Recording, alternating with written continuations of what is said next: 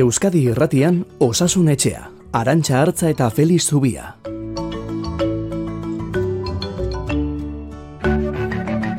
Kaixo, egun onda izuela deno zer moduz, ongi hasi aldugu igandea, gu presta biatzeko. Eta COVID-ari buruzko galderak jasoz jarraitzen dugu hemen osasun etxean, COVID-ari buruz hitz egin beharko dugu beraz. Aldaketa handi handirik ezten arren, endemiko izatera bidean dela esateko moduan note gauden galdetuko diogu Feliz Zubiari. Tximino bastan gadaitutakoaren bilakaerari ere erreparatuko diogu, hori endemiko Afrikan da, hemen kasu berriak agertzen ari dira oraindik ere. Eta botika berriak sortu eta hiritarrok hartzeko modua izan bitarteko prozesua, hori zenbatekoa izaten da. Hori ere galdetuko diogu Felixi, lau maila behintzat badire laurreratu digu. Hemorroiden ebakuntzari buruz aritzeko ere gordeko ditugu minutu batzuk eta osasun publikoa, inbestetan aipatu dugun honetan, Bilboko zazpikaletatik jaso dugun kexua ere plazaratuko dugu. Euskaraz ekiten familia medikoak jubilatuz joan dira eta haien ordez etorri direnek ez dakite euskaraz. Bueno, ba, Feliz Zubiaren azalpenaz gain bere iritzi ere eskatu beharko diogun gai honen inguruan. Osasun gaiei buruzko ordu erdiari ekiteragoaz, hori da gozaritarako menua hemen igandero eta Euskadi irratian. Feliz Zubia, kaixo egunon. Egunon. Donosti ospitaleko zainketa berezien saileko zerbitzu burua eta gaur rogeita laborduko guardia eginda. Zer moduz joan zaizu guardia aldia? Ba, nahiko ondo zango dugu. Bai. Bai, e, bolara lasaian gaude, bueno, ba, iazko urtearekin zer ikusirik ez, eta aurtengo urtarrilarekin ere zer ikusirik ez, eta, bueno, ba, normaltasunean gabiltzat horrekin goi gustora. Bai, Eta gorko eguna ba, lasaia izan da, bai. pasatako guztiak pasata gero, ez da, horrelakoak, Bai. ba gustura hartzen dira. E, gaurko gaietan sartu aurretik, Felix, e, lasarte horiako zutearen ondorio sortu zaizkigun galdera batzuk, e, bueno, badakigu izue eta kontatu dugu nolake toksikoa zabaldu zen pabiloi bateko uralitazko sabaia erreta gero, atzo, eta ondorioz e, kale nagusiko hainbat bizilaguni lasarte horian ba, etxean sartu eta lehioak izteko gomendi egin zieten, ke toksiko horretatik babesteko. Zer arrisku izan lezake horrelako ke batek iritarren osasunean, Felix? Bueno, hau batez ere zurtzi neurria bat izan zen, eta nik uste egokia dena, ez? Baina, bueno, berez, e, zerbait erretzen denean, bi gai toksiko, bi familia handi dauzkagu. Alde batetik erreketa guztietan karbono monoxidoa sortzeko arriskua dago. E, batez ere toki txietan eta irestapen gutxiko tokietan. Eta bueno, ba, karbono monoxidoa gainera ez du usainik, ez du zaporerik, ez du bestelako atzemateko modurik, eta da lokartzen zaituena koman sartu eta hil zaitzakeena. Ez? Eta bueno, e, badakigu auzutetan bakarrik ez, adibidez etxeetan ba bero gailutan sortu litekela, Bai, beko gaza- zuetan eta antzerakoetan. Bai, gaza xurietan eta izaten denean, ez? Bai. Bai, bueno, gazak berak, e, butanoak, propanoak, metanoak ere hil zitzake, eh? desberdina litzateke, baina e, ba, etxeko kalderetan, Mhm. e, beko zu, batez ere, e, ventilazio gutxi, erestapen gutxiko ere mutan ematen diren zutetan sortuko litzateke karbono monoxidoa. Ados. Eta, best, eta hau bain neurtu litekela neurgailu bidez. Mhm. Eta beste alde batetik daude gai kimikoak. Hau da, erretzen direnean, batez ere plastikoak eta sustantzia sintetikoak daudenean, beroarekin erreakzionatu eta sustantzia toksikoagoa sortuko lirateke. Mhm. Eta bueno, me- hemen ezagunenak batez ere zianatuak dira, zianuroaren eratorriak, eta hauek ere toksikoak izan litezke. Eta e, eremu guzti hauetan, bueno, zenbat eta irestapen gutxiago izan, ba, okerragoa da konzentrazioa, eta zenbat eta e, eremu bilduagoan izan, ba, okerrago. Ja. Eta kasu honetan, e, asbestua sortzeko uralita airestatzen denean, asbestua arnazteko arrisku ere balegoke, eta hori litzateke ba, beste, beste arrisku bat. Orduan, e, zapai hori erretzen duan neurrian asbestu askatuko litzateke, ziana, zianuroak edo zianatuak askatuko lirateke, berez espazio irekian, ba ez lukete ibilbide luzerik izan behar eta jauz egingo lirateke eta ez lirateko urrutira iritsiko, baina egia da bertatik bertara izan da eta zuhurtziaz, ba, lehioak isteko komendatzen dela, etxetara ezartzeko, ze bestela etxetan pilatu egin litekelako momentu batean. Bueno, zorionez egoera bere onera itzuli da eta lasarte horiako bizilagunak segurazki lasaiago esnatuko ziren gaur, baina atzo sustoa hartuta ere bai. Hori argituta goazen COVID-ari buruzko datuak biltzera aurrena.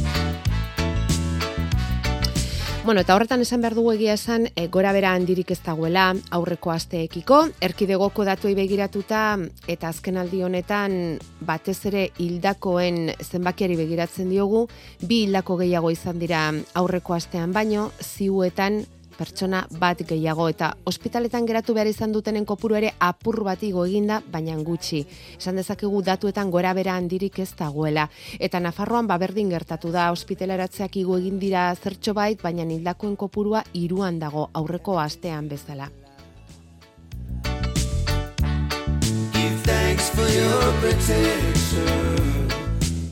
Badakigu ja pandemiaren fase honetan datuen neurketak ez direla zehatz zehatzak, batez ere irurogei urtetik gorakoetan egiten direla zehaztasun handiago ez datu bilketa horiek, baina daukaguna ikusita, Felix, egon kortu egin dela gaitza hori esan dezakegu? Bueno, e, endemiko bihurtzea hau da, ez? Horrek, e, endemiko bihurtzeak esan nahi du, bada bilela eta konstantea dela, eta gora bera hundirik ez duela. Ez? Gauza da zen mailetan da bilen eta daukagun maila banaiko altua da. Bueno, e, neurketa bide berrian gaude, irurogi urtetik orakoak neurtzen dira eta hauek ere e, ala moduz eta gainontzekoak ba, modu ez zuzenean neurtzen dira. Eta badakigu maila altu xamar batean, e, kalean dabilela, bere gora berekin, baina esango dugu nahiko egonkor. Bai ospitaleratzeetan, bai ziuetan, ziuetan nahiko lasai gaude, ospitaleratzea ere ez da lertu, baina bere arazoak sortzen jarraitzen du, eta asteotan aipatu dugun bezala, bai sortzen jarraitzen du. Hau da endemiko bihurtzea. E, irakurketa bikoitz izan liteke, ez, alde batetik positiboki izan dezakegu, egon kortu dela, eta bere hortan mantentzen dela, osasun sistemak eusten diola, eta negatiboak izanik, esan dezakegu, oraindik ere sortzen den eriotzako puru altua dela, eta badela talde ba, arriskoan dagoen talde bat, eta askotan aipatu dugu, dira adinekoak, geixo kroniko larrienak, eta gero immunitate arazoak dituztenak, ez? Ba, egoera hori hortan gaude. Bai, orain e, udaberrian, gero etorriko da uda, eta e, oso espanez behintzat, Felix, arnaz aparatuko virusak aktibatzen diren garaia berriz izaten da, baudazkena, negu parte hori, ez da? Hor, izan liteke berriz, berpistea, eta hor... Bai, egon daiteke arrisku handiagoa. honetan, e, batetik, e, hau, zuk diozun hau, baldin eta e, omikron aldaera mantenduko balitz, eta endemizitate honetan, e, gero endemiko izatetik, ba, gora bera hundiagotara eta pan, e, epidemiko izatera pasako balitzake, ez? Hori litzateke bilakaera posibletako bat, baina badakigu, ba, honekin, e, aurre ikustea zaila dela eta asmatzea ere bai. Baina hori da aurre ikusi liteken gerteretako bat. Eta bestea da mundu mailan beste aldera bat sortzea. Ez? E, bueno, ba, badabil e, munduan libre, e, adibidez, ba, iparkoreari buruz ez da asko hitz egiten, baina iparkorean e, momentu honetan goraldi handian daude, e, txertak eta oso gutxiko eremu batean, mhm. eta zor liteke beste aldaeraren bat, eta horrek ere, ba, era bat aldatu lezake bilakaera. Hau da, lengo okerragoa zen, orain endemiko bihurtu zaigu, ikusi behar da zen mailetan, maila onargarria den ala ezten, baina eh, eremu batean gaitz bat endemiko dela esateak, esan nahi du gaitz hori hor dagoela, konstante mantentzen dela eta arriskuko zerbait dela. Eh? Hau da, e, osasun publikoren definizio modua mentzat, endemizitatea ez da zerbait ona, aurreko aukerragoa zen, egia da, baina berez endemiko bihurtzeak baditu bere arriskuak ere. Bai, oze momentutan e, berriz ere goraldia izan dezakelako honek, ezta? Edo, bai, e, kasu, kasuak ugaritzen eta joan daitezkelako. Desagertu, desagertu, ez delako desagertu. Hori da, ez? Gakoa. Hori da kontua, mhm. eta badabilelako bai. Mhm.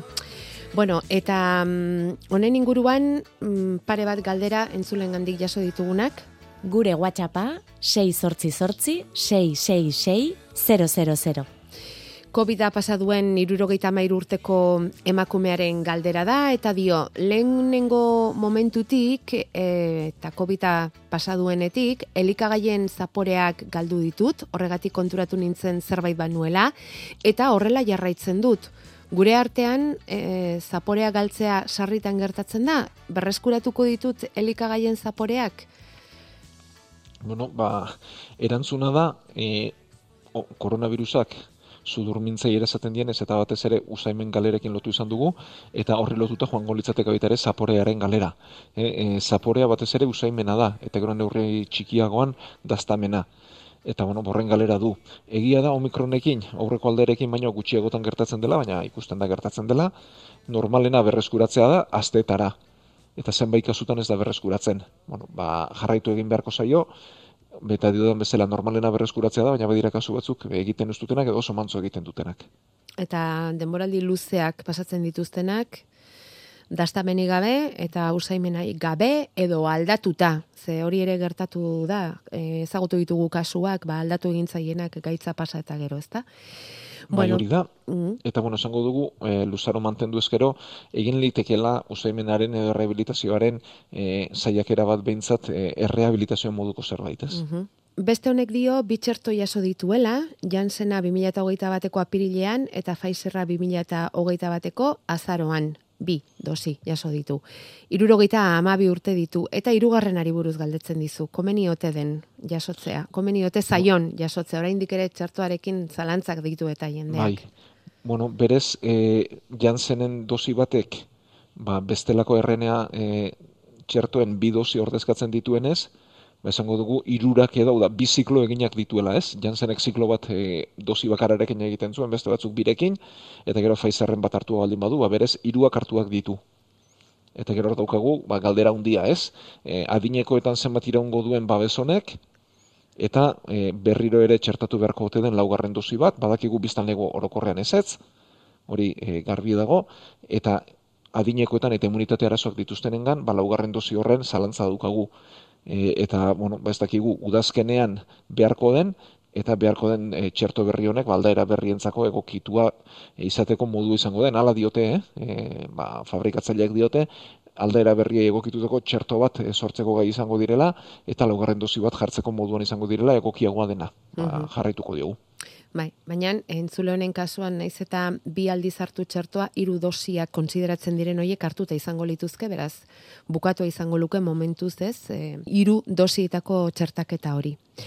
Eta gero bukatzeko e, Donostiatik idatzi digute esanez erditzera doazela edozein momentutan eta jakin nahiko luketela nola dagoen egoera maskarilei dagokienez eta bisitak direla eta ospitaletan, Felix. Bueno, ba, musuko jantzita etorri dago, e, oraindik ere osasun zentroetan eta os, e, zentro sozio-sanitarioetan ala da eta mantendu beharko dugu denboretan, ze hemen e, paziente, ba, imunitate arazo dituzten paziente asko ditugu, ebakuntza jaso behar duten e, paziente asko ditugu, gaixo kroniko asko ditugu, eta elkarren arteko transmisio hori gerta ez dadin, ba, musuko jantzita egon behar dute bai pazienteak eta bai laguntzaileak, eta momentuz laguntzaile bakarra onartzen da paziente dentzat e, ospitaletan ikusten ari gara oraindik ere, ba, bisitaren bat etorri, eta ingurukoren bat kutsatzea, pazientea bera kutsatzea, eta bueno, ba, gutxi dira, baina horrelakoren bat ere oraindik gertaliteke eta e, no, transmisioa baino gehiago ikusten ari garena da, ba, bisitan etorri, tandik biedo irugunetara esanez, e, aizu positibo izan naiz, eta nire zenidarekin, nire lagunarekin izan naiz, eta pertsona hori, kontaktu izan den pertsona hori solamenduan jarri beharra, bere burua babesteko, baina batez ere inguruko denak babesteko, ez? Bai. Ordan badakigun neurri gogorra dela, Eta inorretzai gola gustatzen musuko jantzita ibili beharrik, eta batez ere e, bisitak murriztu beharrik, bai. baina egoera kalezkatzen du, eta batez ere e, dauzkagun paziente larriekiko e, ba, begirunez, eta ba, besteko mm ikuspegiz, ba, neurri hartu beharra dago. Prebentzioz, bai prebentzioz. Eta eta zerek esanik ez ez, ba aurra jaiotzen denean denoi gustatzen zaigu ez da aurra ezagutzera joatea, baina bueno, egoera den bezalakoa da eta momentuz bisita bakarra eta maskarilak jantzita. Osasunetxea abildua eitb.eus.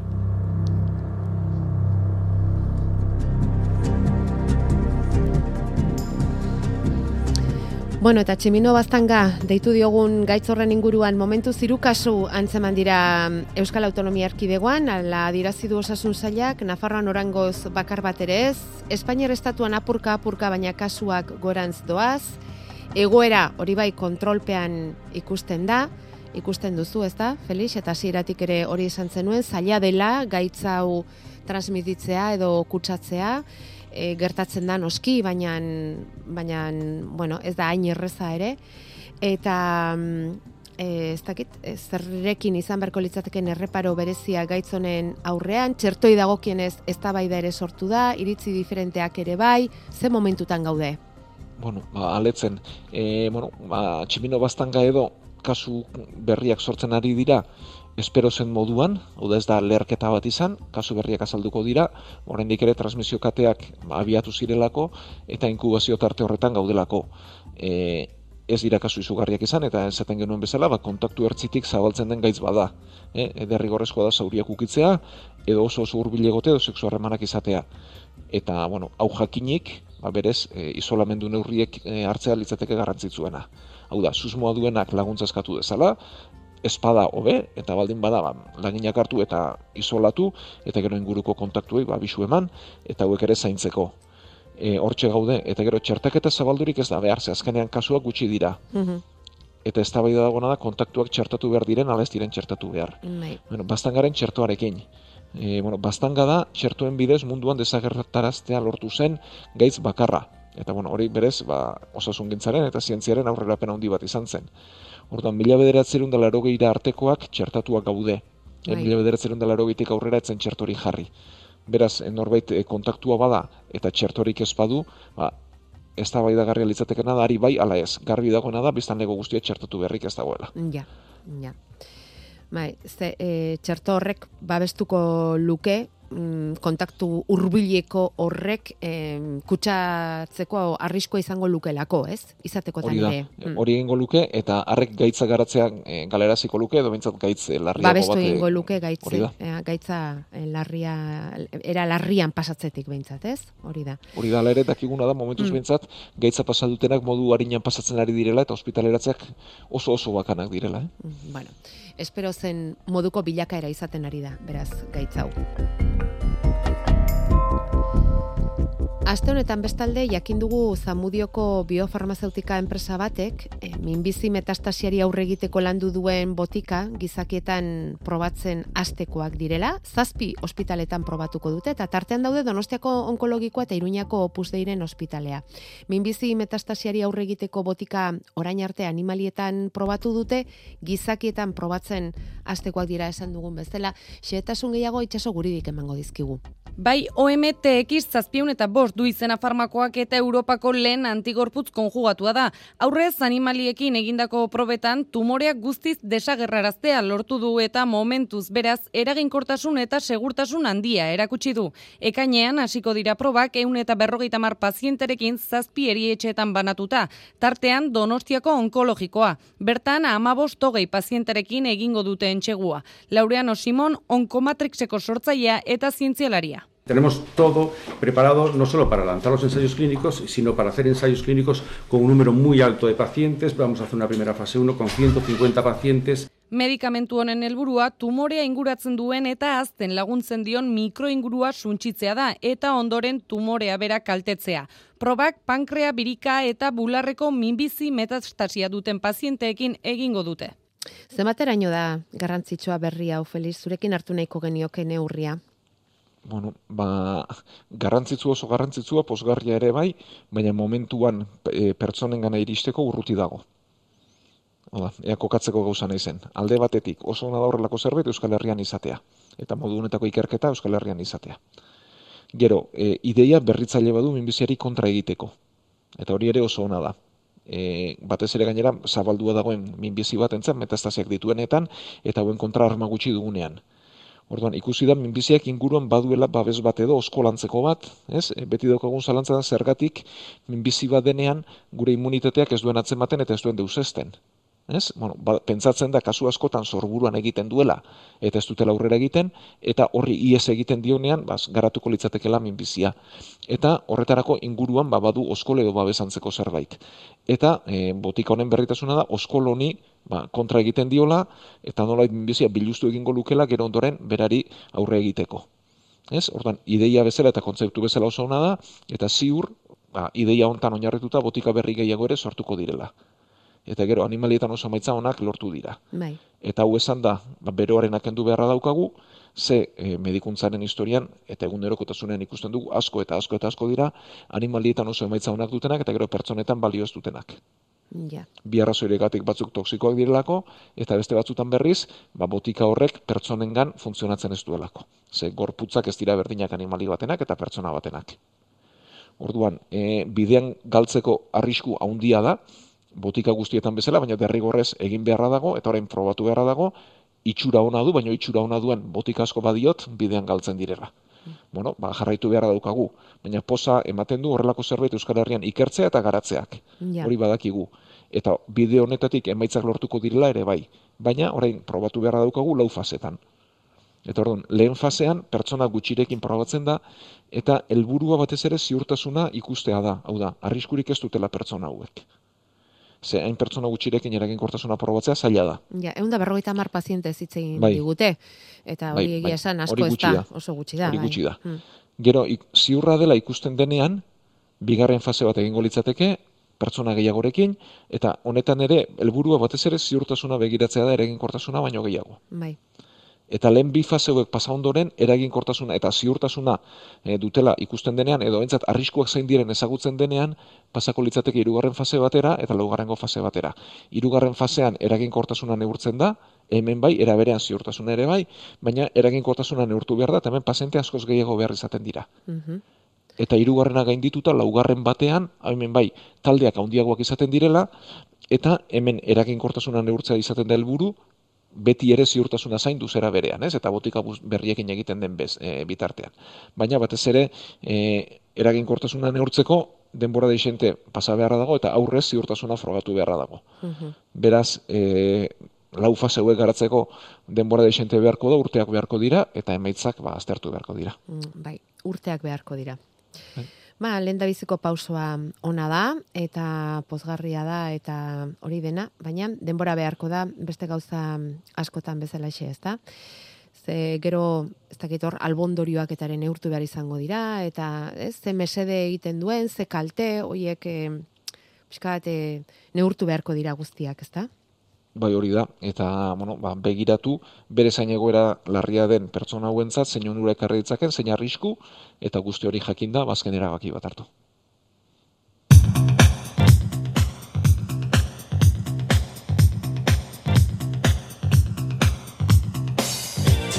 Mezuak grabatzeko bederatzi lau iru 0 bat bibi bost 0.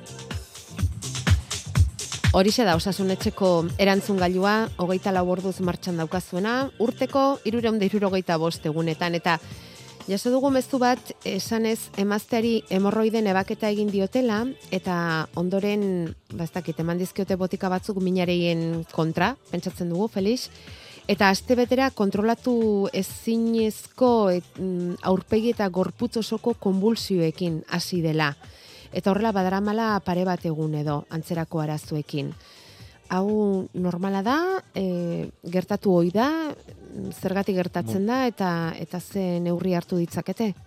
Bueno, ba, lehenik eta baina esan behar digu, e, pena dela hau irratiz egin beharra eta pertsona ezin ikusia, ez? Ja. Hau da, benetan konbultzio horiek zer diren ikusi beharko genukelako eta aztertu beharko genukelako eta hau irratiz ezin dugulako egin. E, bueno, e, minan kontra emandako bi botika dira, bueno, benetan hiru ze lehen botikak bi botika batera ditu eta gero ondoren parazetamola du, eta e, hau e, botiken albondorio izateko ba, itxura guztiko egoera bada, beraz, lehenik eta behin botiko utzi beharko lituzke, eta lehenik eta behin gainera famili medikuak aztertzea komeni da. Hau da, botikak utzi, eta lik bezain azkar, ba, ikusi dezala bere famili medikuak edo beste mediku batek ikusteko beretan zer diren.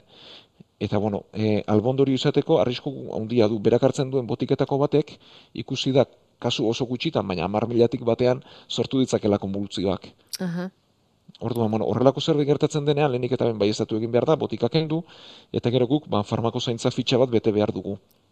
Hau da, e, botika batek albondorio larri bat baldin badu, hori aitortzera derrigortuak gauden, ez eta susmoa bakarrik izan. Guzti hori aitortu. eta Ikertzeko, farma- ez da, beti ere, Hori da, aztertzeko, ikertzeko, aztertzeko, benetan bai. e, jakiteko botikak sortu bat denala esten, eta zer Mhm. larretasun mailarekin. Mhm. Baina Eh, bere onarengatik bentsat ikustea mereziko luke, eta lehenik eta Bai. bain botikak utzi beharko lituzke, eta bihar bertan, ba, mediku bate jarraitu ditzala. Eta normalena da, botikak kenduta, ba, konbultzio hauek edo dardar hauek desagertzea. Mhm. Bueno, ba hori esan da eta beste inori antzerakori gertatuko balitzaio ere, badakigu e, ze bide hartu beharko genuke. Bueno, eta beste mezu hau da, tor aurreko astean, behin baino gehiagotan aipatu genuelako osasun publikoaren zeregina zeintzen tximino baztanga kasuei erreparatuz ez da, eta haien zabalkundea zaintzea zela, eta, bueno, COVID-19arekin ere behin baino gehiagotan atera den gaia izan da, ezta? Zein den osasun publikoaren zeregina eta nola jokatu beharko litzateken eta bar. Eta hortik e, iritsi zaigu ondorengo galdera, esanez e, osasun publikoaren funtzionamentua aipatu dugula eta e, zein da osasun publiko sistemaren beraren osasuna Euskaldunoi begira galdetzen digute Felix. Eta kontatzen digute Bilboko zazpikaleetan bazituztela lehen arreta mediku Euskaldunak, hoiek jubilatuz joan direla, eta hoien ordez etorri direnek ez dakitela euskeraz, erdaldunak jarri dizkietela. Eta, eta zer egin behar den oker hori zuzentzeko galdetzen dute, eta guk badakigu Felix Zubiak sensibilitate berezia duela gai honekiko, eta medikuek em, euskeraz e, hitz egiteko izan behar duten abileziaz eta almenaz eta gaitasunaz, beraz, bazuritziko bueno, dizugu itza. Tarte txikia dauka da larantxa, baina bueno, labur, labur esan da. E, badakigu pertsona baten e, hizkuntza eskubidea ez dela hizkuntzarako eskubidea bat karrik. Batez ere, osasun arreta egoki bat jasotzeko eskubidea ere bada. Hau da, pertsona bati hizkuntza aldarazten baldin badiogu, berdintza izan hizkuntza den, kasu honetan euskararen gainean ari gara, ba egoera diglosiko honetan osasun langileak askotan ez dakielako euskeraz, ez? Baina edozein egoeretan paziente bati hizkuntza aldarazten badiogu, balorazioa gaizki egingo dugu, edo gaizki egiteko arrisko handian gaude. E, ikusi da psikiatrian, ikusi da neurologia, baina baita osasun gintzaren arlo guztietan ere. E, osasun langileok daukagun e, arma handiena hizkuntza da. Galdetu egin beharra daukagu, informazioa jaso, pazientearen berri izan, eta hori ez badugu bere hizkuntzan egiten, eta itzulpen bazartzen baldin badugu, ba, gaizki egiteko arriskua dago, eta beraz ez da hizkuntzarako eskubidea, da, era berean kalitatezko osasun arreta bat jasotzeko eskubidea da. Eta hori hala egiten ez baldin bada, osasun arreta txarra izango da. Eta horrelako akatzak ba, asko ditugu eta ezagutzen dira. E, eta hau, ba, badakite munduko gobernu ezberdinak, eta adibidez Espainiar estatuan, ba, mir, e, bame azterketa egitera kanpotik datozenek, ba, gaztelerazko ze bat maila egiaztatu behar dute. Aha. Eta Amerikako estatu batuetaran lanera joateko, ba, ingelesezko azterketa bat egin beharra dago. Orduan, kontua da Euskal Herrian ere gauza bera eskatzen dugula, Euskaldun ontzat. Hau da, munduan egiten dena, guretzat ere bai, logikoa delako. Bai. Eta hau jakinda, ba, idatziz eskatu beharko lukete mediku euskalduna jartzeko, Mhm. banaka baldin bada, ba, mediku euskaldun batena pasako dituzte, eta eskaera handiagoa baldin bada, ba, derrigorrean osasun zentroak profesional euskaldunak ekarri beharko ditu. Hizkuntza azkenean bitarteko garrantzitsua delako medikuntzan, ez da? Esan duzuna. Osasun gintza guztian gure lantresna garrantzitsuena delako. Bai. Eta lantresna distortzionatu batek, ba, ez digu lanean ondo utziko. Mhm. Bueno, pixka bada irratian gertatzen zaizuna. Hemen galdera asko egiten digute, gero bitartekari bat sartzen zaizu tartean, eta azkenean, bueno, saiatzen gara alik eta zehatzen erantzuten galdera hoiei, baina beti gelditzen zaigu hor tarte handi bat. Bueno, ba, ea Bilboko zazpikaletan modurik baduten hau pixka bat zuzentzeko eta mm, itzultzen diren egoera erosoagora eta eta Bai, medikuekin baina euskaraz idatziz eskatu egin ahal- dezatela, eh? Idatziz. Eta bueno, e, gogoraraziko dugu, e, osakidetzak baduela norberak nahi duen arreta hizkuntza erregistratzeko modua. Mhm, Hau da, gure historia klinikoan erregistratu liteke arreta euskeraz nahi dugula. Bai. Eta bueno, ba asko erregistratuak daude, baina norbaitek egin ez badu, ba favorez eskatzen eh, eskatuko diogu egiteko. Hau da, azkenean zenbat eta erregistro gehiago izan, ba eus, e, profesional euskaldunak eskatzeko indarra ere handiago izango delako. premia ere hor agertuko litzatekelako, ez da? Euskararen Hori da. premia, eta, bueno, ez luke agertu beharko, berez, ez da? Ez berez tristea Berez, da hola ibili beharra. Ez luke agertu beharko, baina mm, ba, zerbait egin ahal izateko a, premia hori agertzea komeni eta hori idatziz, erregistratuz egin beharko litzateke. Bueno, ba, mm, momentuz honetan utziko dugu Felix geneukan denbora agortu zaigu eta beti pasatzen zaigun modu beretsuan, datorren aster arte esango dizugu, eta, bueno, ba, ongi ondadila astea. Bai, egun ederra daukagu denok eta ondo ondo ibili. Datorren astera arte.